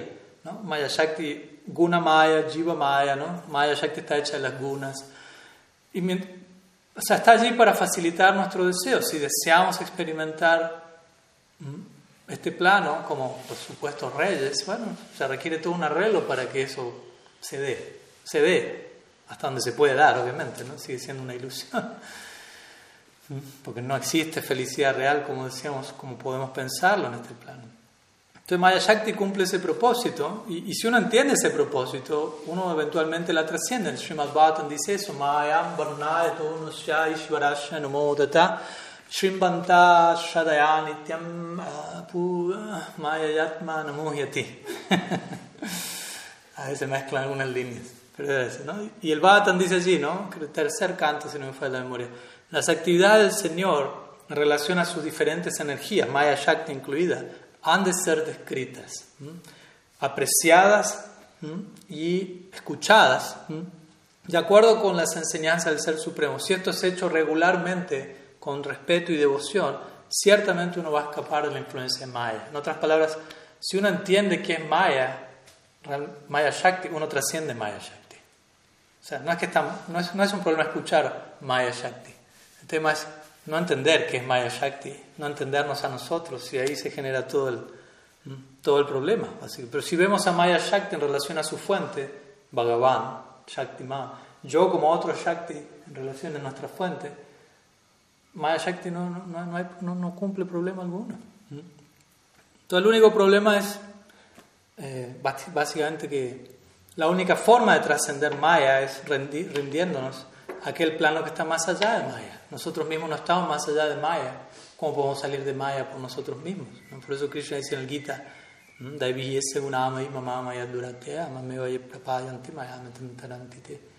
dice, esta Maya mía, compuesta de las tres gunas, Raja, Sattva, Tamas, muy difícil de superar. Sí, Krishna dice eso. Obviamente no, no es difícil para él. Él no, él, no él no sabe qué es estar en Maya. Pero él sabe. Esa es una de mis energías. Y es muy difícil de superar. Estoy viendo cómo están ustedes por ahí abajo. Es difícil de superar. Pero aquel que se entrega a mí puede superarla fácilmente. Entonces, lo que para uno es supremamente imposible se vuelve fácil mediante el proceso de la entrega. Entonces, en otras palabras, tendríamos que decir eso, ¿no? En realidad, Maya no pone obstáculos. Los obstáculos existen dentro de nosotros por nuestra falta de entrega. No es que estamos adjudicando a Maya la responsabilidad de los obstáculos. No, me, vino esto, me llegó esto, como hablamos hace un rato, ¿no? Entonces, si uno ya está en el marco devocional, eso ha de ser visto como Shovana Karma, no con, no con los mismos ojos con los que contemplamos nuestros obstáculos previos. en todo caso, los obstáculos que llegan a nuestra vida son para avanzar, ¿no? como cuando uno está, eso se llama carrera de obstáculos. No es, la gracia de la carrera es que haya obstáculos. Si no hay obstáculos, no hay carrera. No hay avance, no tengo cómo medir mi progreso. Mido el progreso en la medida que, ah, pasé el obstáculo. Si no pasé el obstáculo, hay algo por, pasar. Entonces los obstáculos no son necesariamente eh, malintencionados o con, la, o, con, o con, el deseo de que no avancemos, justamente son para que avancemos, porque sin obstáculos no podemos corroborar dónde estamos parados. Muchas veces uno queda en un limbo pensando estoy bien y uno se como quien diría, se duermen los laureles. Entonces los obstáculos llegan para mostrarnos dónde estamos, dónde deberíamos estar, qué deberíamos hacer para llegar ahí. Y, pero de vuelta, ahí, ahí ya no estamos hablando de Maya. ¿no? Krishna mismo está obrando en nuestra vida, la gracia de Krishna está obrando en nuestra vida y cualquier reacción kármica que todavía permanezca, si uno es un devoto sincero, eso ya cobra otro significado, llega a nosotros de otra manera. Obviamente, eso no quiere decir que uno ya esté salvado y esté al otro lado. Uno tiene que ser serio y cuidadoso, porque uno también tranquilamente puede ceder ante la influencia de las gunas. Y no es que uno esté más allá de las gunas, todavía seamos honestos. No es tan fácil trascender las gunas, no es tan fácil. Hay tantos niveles y combinaciones, etc. Entonces es un proceso gradual. Pero el punto es ese. Usted dice aquí, cuando uno quiere rendirse a Krishna, ¿por qué Maya pone obstáculos? Si uno quiere rendirse a Krishna, lo que, sentimos como obstáculo es lo, que se necesita para poner a prueba nuestra rendición. si yo realmente me quiero rendir a Krishna, todo lo que llegue a mi vida lo voy a ver como algo que facilite mi entrega a Krishna. No lo voy a ver como un obstáculo, como algo que me detiene o me frena, sino como algo que está promoviendo mi, mi, entrega, si realmente me quiero entregar. Ahora, si vino el obstáculo y me desanimé y quedé tirado antes de cruzar el obstáculo, más bien te voy a preguntar qué tanto me quería rendir a Krishna. Y este obstáculo vino a enseñarme eso. Por lo tanto, es un amigo, no fue un obstáculo. Me vino a mostrar todavía no me quiero rendir tanto a Krishna. me doy cuenta, es doloroso y quisiera rendirme más a Krishna y este obstáculo me reveló eso. O sea que, ¿qué tan obstáculo fue el obstáculo? Me terminó dando una, una lección muy grande. Y si realmente me quiero rendir, no hay obstáculos, sinceramente. Todos los obstáculos van a, van a intensificar el fuego de mi anhelo. Eso encontramos en las escrituras, ¿no? Rupa Goswami, Sanatan Goswami, Raghunath Goswami, todos ellos querían unirse con Mahaprabhu de por vida, dejándolo todo. Traten de dimensionar esto. Son habitantes de Brindavan, podemos hablar de las gopis en Brindavan, también similar, dejando todo atrás y obstáculos de sociedad, familia, pero vamos a los Goswamis. Rupa Goswami, ellos querían entregarse, ¿no? dejaron su posición en el gobierno eran prácticamente ricos, millonarios, tenían una comodidad material increíble, alto linaje, aristocracia, conocimiento. Uno quizás no entiende qué es renunciar a eso, porque quizás uno nunca lo tuvo, pero tratemos, porque es fácil en un sentido, me entrego a Krishna, pero no tuve que renunciar a mucho. ¿No? Pero alguien que lo tuvo todo y lo dejó todo para entregarse a Krishna, ah. Si alguien tenía plena fama, conocimiento, alto nacimiento, casta, todo, todo lo que uno se pudiera imaginar, y lo deja para unirse a Krishna y vivir como uno de los seis Goswamis vivían. Ah, eso es otra cosa, que decir, no, yo no tuve que dejar gran cosa y aquí estoy. ¿no? Lo más probable uno no esté tan intensamente entregado como él. Entonces, no sé, alguien como Raghunath, Rupa Sanatan, uno de ellos quedó, quedó, fue puesto en la, en la prisión, Sanatan Goswami, y él quería unirse más a Prabhupada la cárcel. Uno puede decir, es un obstáculo. ¿Será que Sanatan Goswami se se deprimió en la prisión y cometió suicidio porque Maya no lo dejó unirse a Krishna. No, no, él ni, siquiera estaba pensando en Maya, nada. Simplemente lo, único que había en su mente es cómo puedo llegar allí, cómo puedo unirme con O sea, el aparente obstáculo lo único que hizo fue echar leña al fuego de su anhelo. Su anhelo ya estaba y el obstáculo que hizo incrementó el anhelo. y ese fuego incrementado redujo el obstáculo a cenizas y el. Raghunath Goswami lo mismo, él era como un como semidios en la tierra, tenía una familia completamente rica, una esposa que era como Lakshmi Devi, se describe así, ¿no? La fortuna de Indra, ¿no? Se lo comparaba a alguien. Y él intentó escaparse de su hogar muchas veces para unirse con Mahaprabhu y sus padres lo volvían a traer y lo ponían en su casa. Y estaba preso en su casa, no, no preso como Sanatan Goswami, pero preso de otra manera. Y ese así llamado obstáculo lo único que hizo fue incrementar su, su apasionamiento, ¿no? su, deseo de unirse con Mahaprabhu obviamente, eso condujo a que eventualmente se uniese. Entonces, estos Goswamis son asociados eternos de Sri Krishna, pero en su rol en el Gaura Lila, eh, ellos se comportan como sadhakas. Entonces, ellos aparentemente van atravesando las distintas etapas por las que nosotros tenemos que atravesar. ¿No? Cierto aparente obstáculo, uh, este, pero uno ve cómo ellos reaccionan ante eso y con eso ellos nos muestran cómo nosotros deberíamos reaccionar ante eso, idealmente. Entonces, algunas palabras al respecto, pero no, no pensemos en Maya como alguien que está en nuestra contra o algo por el estilo. No hay nadie en nuestra contra, no creemos falsos enemigos. La mente, la única, única contra es nuestra propia falta de, entrega, que puede estar ahí todavía y debemos lidiar con eso igual de manera eh, sostenible también. ¿no? Bueno, seguimos. Hay algunas preguntas. Sigo con una más de Zoom y después voy a la de Facebook. ah, Kadamba de Vidasi. En esa lógica, Maharaj, bueno, esta pregunta fue hace una hora casi, así que me imagino es relacionada a mi primera respuesta. ¿Podría expandir entonces el concepto de Nara Lila, las lógicas y sentimientos del Ser Supremo? Gracias, gracias, gracias. Bueno, de nada, de nada, de nada. Eh, bueno, hay mucho para decir en cuanto al Nara Lila. Yo recomendaría a quienes puedan y gusten que estudien el Raga Chandrika de Vishwanath Chakravarti Thakur, sobre todo la segunda parte, la segunda iluminación. El libro se llama Raga Chandrika, significa un rayo de, de, un rayo de luna que ilumina el sendero de Raga Bhakti. Y cada capítulo, cada sección está dividida en iluminaciones, siguiendo la analogía del rayo de luna. Entonces, la segunda sección, Vishwanath Chakravarti Thakur prácticamente se aboca a analizar los elementos que hacen al Nara Lila, en particular dos ingredientes que él denomina Mugdata y Sarvajñata. algo que requiere tiempo describirlo, eh, pero en pocas palabras significa Nara Lila. Nara Lila son los pasatiempos humanos de Krishna, o más bien como diríamos, semejantes a los humanos, porque tampoco son humanos en todo el sentido de la palabra. En inglés lo llamarían human-like, que es semejante a lo humano.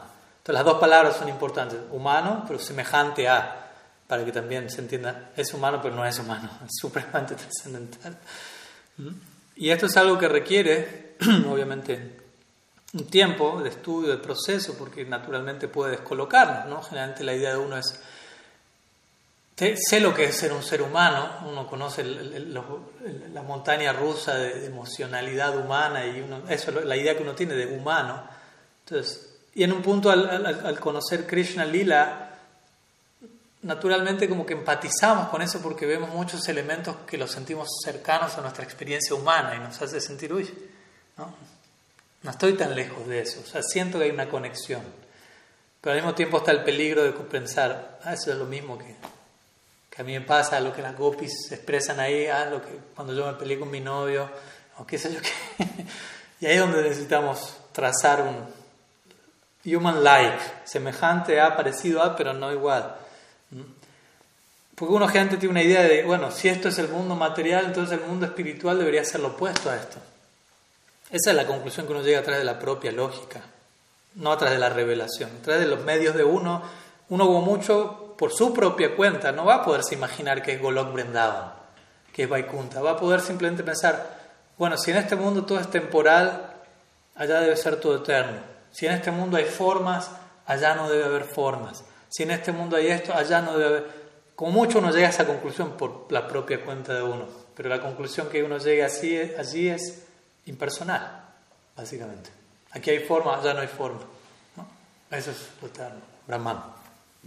Pero cuando vamos al Shastra, a la revelación, la revelación quiere decir aquello que, un conocimiento al cual yo no puedo llegar por mi propia cuenta, sino que es revelado de arriba. Y el Shastra nos habla de mundos espirituales. Y obviamente la primera idea más general es algo tipo Vaikunta, Dios, uno sirviendo a Dios. En otras religiones tienen una idea similar.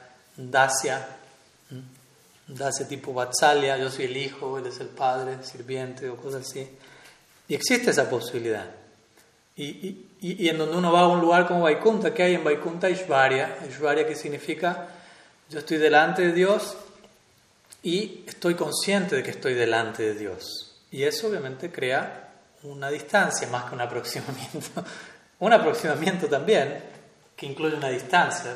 Yo no voy a ir a pegar un abrazo a Narayan en Vaikunta. No, no, no.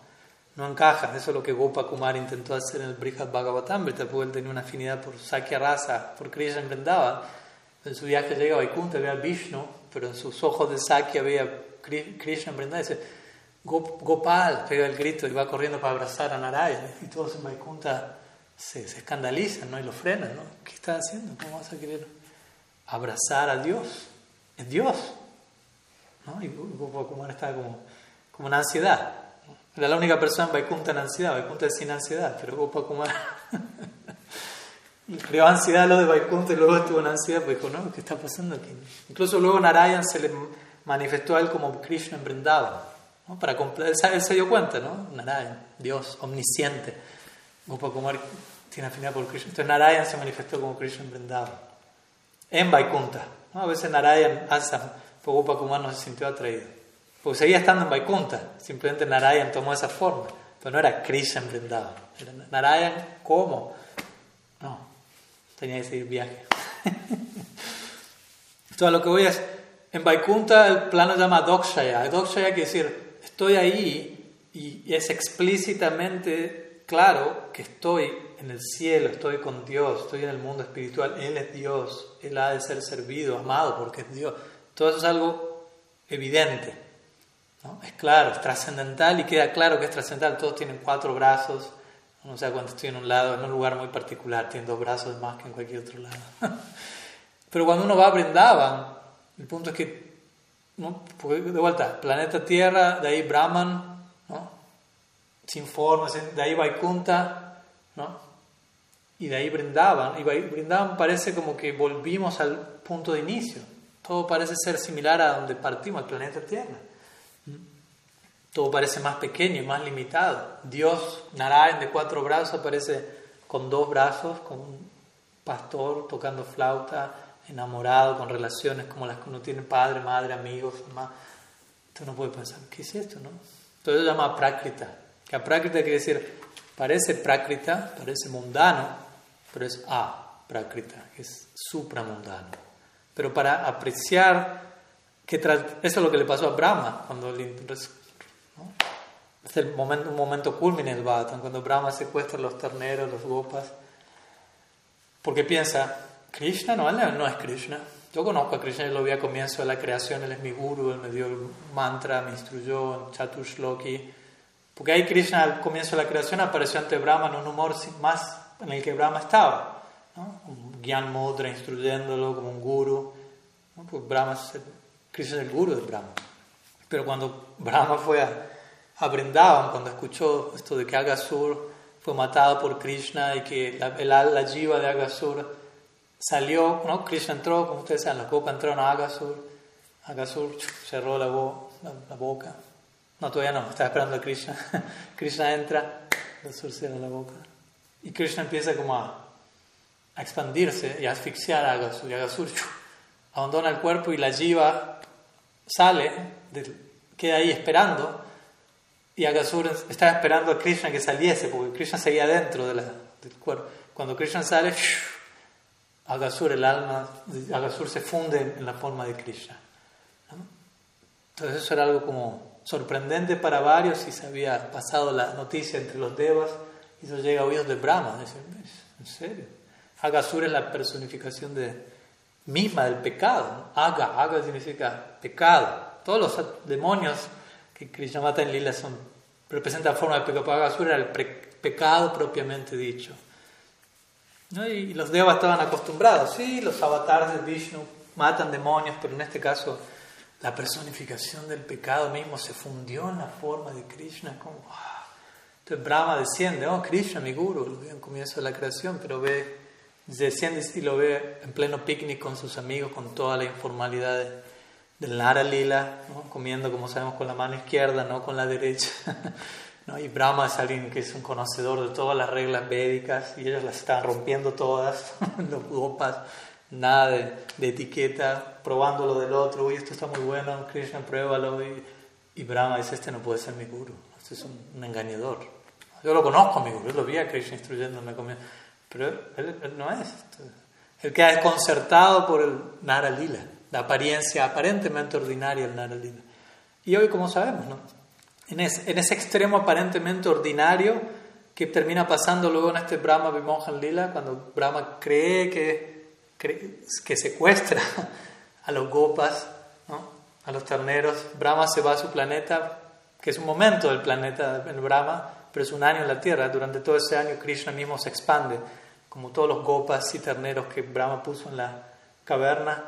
Brahma vuelve luego de un momento que fue un año aquí, varias cosas para decir este lila, ¿no? Demasiado. Pero bueno, en resumen, Brahma vuelve y todo seguía normal. Dice, pero si yo secuestré a los gopas, los él va a la caverna y, ve que están, hay gopas y terneros, pero luego ve que hay gopas y terneros que están en la caverna y él comienza a mirar y ya no sabe cuál de los dos era la, es la versión original. Entonces Brahma empieza a quedar desconcertado y eventualmente un nivel más grande de desconcierto de cada gopa, de cada ternero aparece en forma de Narayan, de cuatro brazos. ¿no? Y dentro de esa manifestación, Brahma ve a, Brahma, se ve a sí mismo adorando a cada uno de esos Narayans. ¿no? Se dice que en un punto Brahma no podía sostener ya la intensidad, era demasiado Aishvarya. No entendamos la, dinámica. Al comienzo era algo totalmente ordinario, informalidad, picnic, aparentemente ordinario. Y eso gradualmente toma la forma de una Aishwarya que es el pico más alto de Aishwarya, el todo el Krishna Lila, mostrando cómo, no solo mostrando cómo Narayan es, Krishna es la fuente de Narayan, Krishna estuvo acabando allá. Y a partir de, miles de Narayas emanan y Brahma adorando. Entonces para Brahma esa visión es demasiado y él tapa sus ojos, ¿no? Como no puede soportar tanto. Cuando él saca sus, se destapa, desaparece, toda esa visión que él tenía desapareció y Krishna vuelve a aparecer él solo como, como alguien ordinario que está buscando a, a sus amigos en los torneos. ¿no? Y Brahma queda completamente... Ahí se da cuenta, ¿no? Y él en ese momento dice que salta de su, de su cisne y cae dando a Krishna llorando y se para y le ofrece reverencia y cae al suelo, se para y le ofrece y una y otra vez completamente. Entonces ahí Krishna está exhibiendo esta dinámica de Mugdata y Sarvajñata. ¿Qué quiere decir? Mugdata quiere decir desconcierto. Krishna, en el Krishna Lila parece desconcertado ¿no? por momentos, como que no entiende algo, ignora algo, tiene miedo a Yashoda, llora ante ella, ¿no? implora a los pies de Simati Radharani por perdón. Todo eso parece como no parece Dios. Pero al mismo tiempo, él exhibe este sarvajñata. Sarvajñata es decir omnisciencia. ¿no? O sea, su lado de Dios sigue estando ahí. No es que él dejó de ser Dios. No es que no haya Aishwarya. Es el punto de Vishwanath 40 En Brindavan hay Aishwarya. De hecho, hay más Aishwarya en Brindavan que en Vaikunta. Lo que vamos a ver en el Brahma Vimohan Lila. En Vaikunta hay Aishwarya, Tanaraya.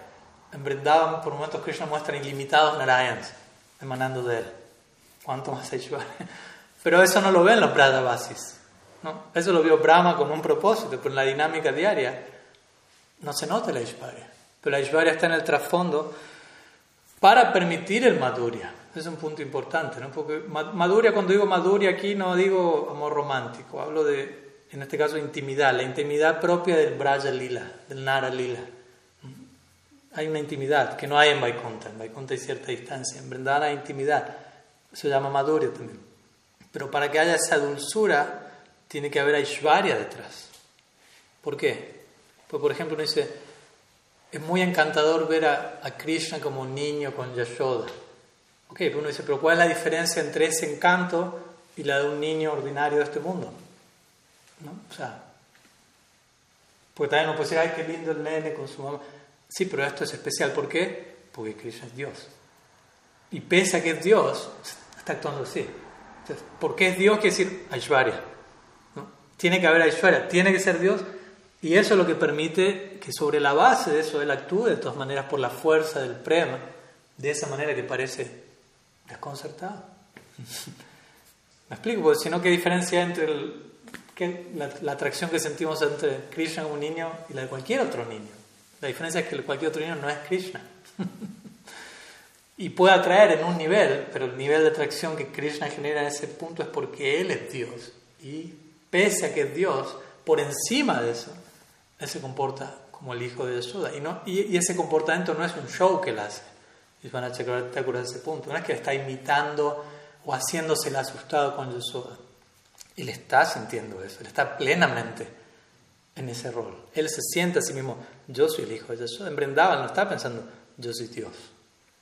Pero bueno, estoy acá en Brindavan y me hago el hijo de Dios. No, no está pendiente de eso. Él está mukdata. Él está afectado por el prema de sus devotos. Él, se ve forzado a reciprocar con el deseo de sus devotos. Yasoda tiene un intenso deseo de armar a Krishna en Vatsalya. E inmediatamente eso genera un intenso deseo en Krishna en reciprocar con ese deseo de su devoto. Entonces, si Yashoda tiene un intenso deseo de amar a Krishna de manera maternal, inmediatamente eso genera un intenso deseo en Krishna en responder eso. Y eso hace que él aparezca como Yashodananda en Krishna, ocupado, un niño. Entonces, es un tema que, que, necesitamos entender y esa es la dinámica del, del Nara Lila. ¿no? Y el Nara Lila es el Lila más elevado.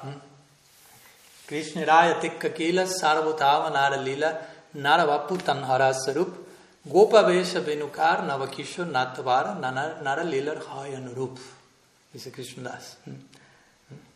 Krishna, este Krishna, este Krishna Lila en Vrindavan, Sarva Uttama Nara Lila. Este Nara Lila es el Lila más elevado de todos, donde Krishna se presenta en su forma original. Gopavesh, Venukar, Navakishor, Natavar. Gopavesh, vestido con gopa, Venukar, flauta en mano, Nava Kishore, eternamente adolescente, Natavar, como el rey de los bailarines. Nara Lila Nurup. Este Nara Lila es lo supremo. Así que algunas palabras, de vuelta es un tema que no tiene fin, pero al menos algo al respecto. Bueno, me dirijo a Facebook por un momento, que me han reportado que hay una pregunta por allí. Eh, no, a ver, una pregunta de... Un segundo. Ah, aquí, aquí, aquí. Aaron García pregunta, ¿por qué Krishna toma forma de animales en algunos de sus avatares? Pues también hace poco conversé con alguien que me expresó que, que ese era un elemento que le, que le perturbaba, ¿no?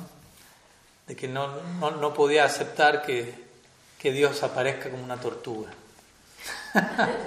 por ponerlo así en, lenguaje simple. ¿no? O sea, no me cierra que Dios aparezca como una tortuga. Mi respuesta a fue, ¿por qué? importa? O sea, ¿qué, importa que a ti te cierre o no te cierre? O sea, a ti te puede cerrar o no cerrar. Tantas cosas que a uno no le cierran, que deberían cerrar, o que le cierran, que no deberían cerrar. O sea, ¿qué, repercute eso en Dios? Dios hace lo que se le antoja, ¿no? O sea, y obviamente hay un propósito, ¿no? Pero parto con esa respuesta, ¿no? Uno puede decir, a mí no me cierra esto, que no me cierra no quiere decir que, que esté mal, ¿no? Más bien preguntarme, ¿por qué no me cierra? ¿Por qué debería cerrarme? ¿Quién soy yo para que debería cerrar? En todo caso, si debería cerrar, ¿cómo eso debería cerrar? ¿Desde dónde no me cierra? Y de vuelta, ahí nos encontramos con un mundo de estructuras donde muchas veces pensamos, no, Dios debería, ya tengo una idea anticipada, Dios debería ser así, ser así. por lo tanto, no me cierra que, no me cierra el Krishna Lila, uno podría decir, porque no, Dios debería ser. Pero lo único que estoy haciendo es proyectando mi propia idea de cómo Dios debería ser. Imagínense qué, qué situación tan bochornosa, ¿no? O sea, yo estoy afectado por la ilusión de pies a cabeza, pero ya tengo la idea definida de cómo Dios debería ser. ¿no? Y si no, si, no, si no encaja con eso, no, no, no, no, puedo aceptar eso. Obviamente entiendo que, que si, a, si, a, alguien le han hecho una presentación irracional o sectaria de Kurma Avatar o Matsya Avatar, uno puede decir, uy, no estoy, no, gracias, gracias. Pero hay formas de, de entender eso. Por empezar, como digo, estamos hablando del absoluto, ilimitado, infinito. Infinito implica infinitas posibilidades. Entonces, partamos de esa base. Dios puede hacer lo que gusta, lo que, gusta, lo que se le antoja y todo hace lo que quiere, como decimos siempre, cuando quiere, cómo quiere y todos lo quieren. ¿no? Trate usted de hacer eso mismo. Lo que quiere, cuando quiere, como quiere, a ver si todos lo quieren. todos lo quieren sacar a patada. no nos sale a nosotros, pues no somos Krishna básicamente. ¿no? Entonces partamos de, ese postulado, más que cuestionar por qué Dios hace lo que hace desde un lugar, no, no me cierra, más bien cuestionarme a mí mismo por qué no me cierra, en qué puedo yo estar fallando para que eso no me cierre. Y la pregunta es, ¿por qué el, infinito ilimitado no puede aparecer en una forma u otra? Las escrituras lo describen de esa manera, no antarupa, él tiene infinitas formas. De hecho, las que conocemos son algunas, uno habla de Das Avatar, no quiere decir que, que haya 10 nomás, que haya 20, 30, o sea, en incontables y formas que uno, quizá lo desconcierten más a uno que, una tortuga y que... pero básicamente aparecen en formas que sean, como dije hace un rato, ¿no? En realidad cada uno, obviamente hay distintos avatars, uno puede conocer esto en detalle estudiando el Lago Bhagavatamrita de Rupa Goswami, no hay solamente un tipo de avatar, tenemos Manvantar avatar, Yuga avatar, Lila avatar, eh, avatar, Guna avatar, Purusha avatar, y cada uno de estos avatars, avatar quiere decir descenso divino, cumplen distintos propósitos, y para cumplir un propósito tienen que aparecer una forma, en el caso de Matsya, de Kurma, Krishna apareciendo como pez, como tortuga, eh, son considerados lila avatar, que decir son descensos divinos que descienden para un lila en particular, como los que se describen en el Bhagavatam en relación a Matsya, hay dos apariciones distintas de Matsya, como se describe en Kurma en relación a la batida del, océano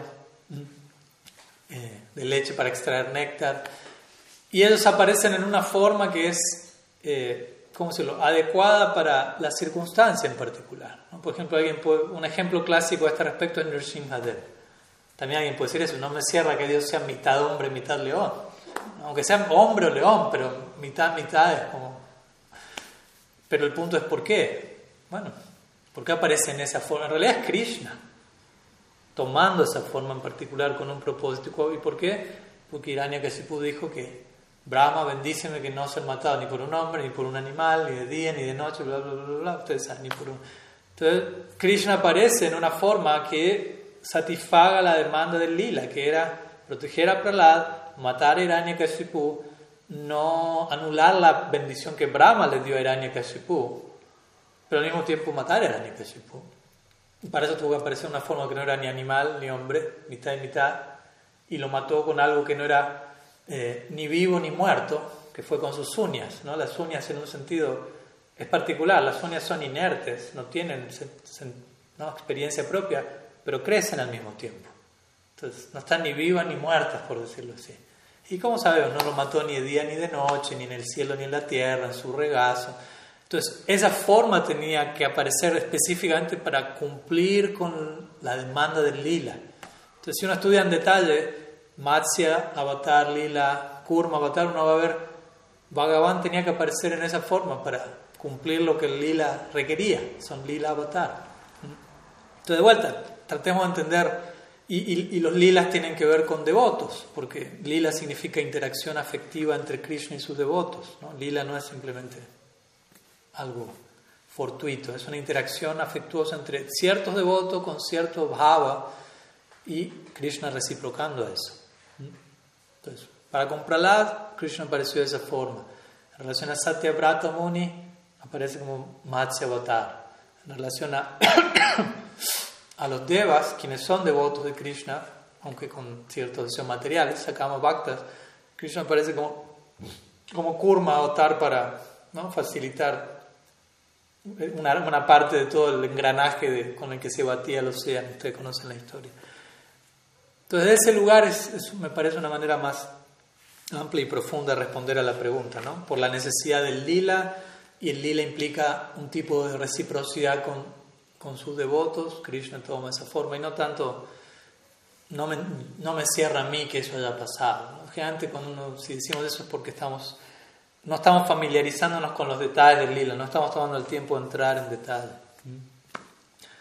Por otro lado, Bhaktivinoda Thakur en su Krishna Samhita, en una ocasión, yo lo considero más una estrategia de prédica esto, pero la valoro mucho, muy interesante lo que en su momento hizo. Él trató de trazar un paralelo entre los Das Avatar y la teoría evolucionista de Charles Darwin, en donde él ¿no? comenzaba con, con el, el, el, pez, el anfibio, ¿no? después venía Baraja, ¿no?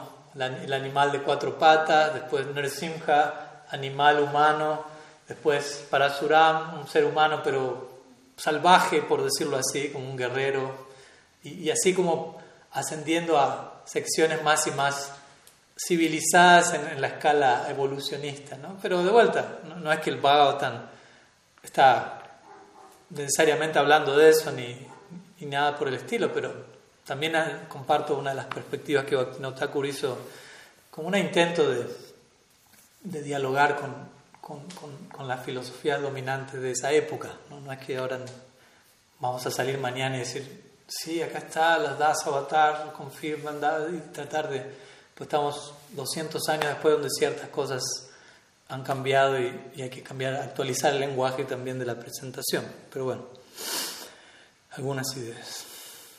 ¿Hay otra pregunta ahí? No. Bueno, a ver, creo que queda una.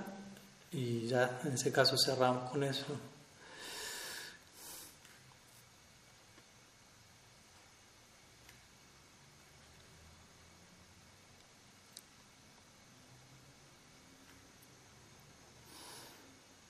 Mm, aquí hay una pregunta de, para terminar, de Anapurna.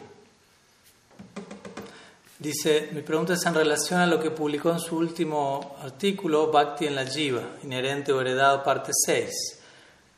Se cita algo que yo dije. De nuevo, la conclusión es que intrínsecamente hablando, todas las almas comparten una misma naturaleza y que sus respectivas diferencias se deben principalmente a las diversas influencias del entorno en las que están tomando refugio.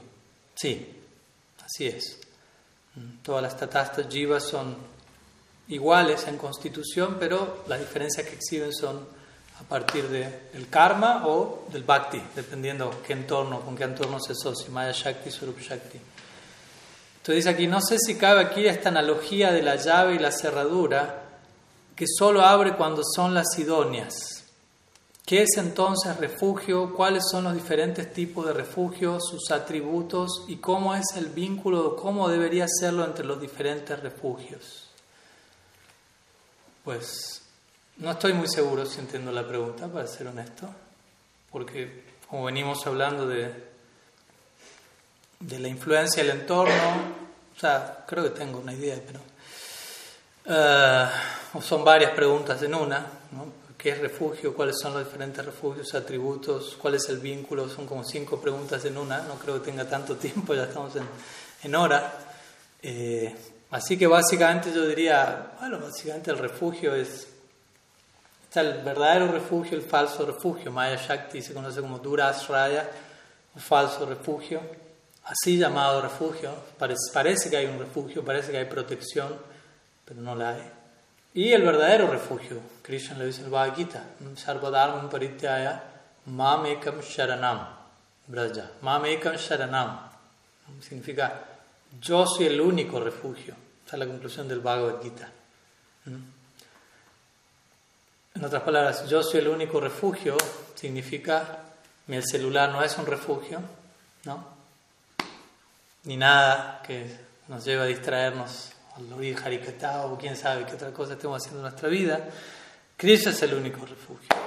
Entonces, y obviamente cuando decimos Krishna es el único refugio, se extiende la idea de Krishna y su séquito, sus asociados, Parampara, Guru, Vaishnavas, etcétera Mm, diferentes tipos de refugio. Dentro del verdadero refugio hay humores, variedades, como hemos mencionado. Mm.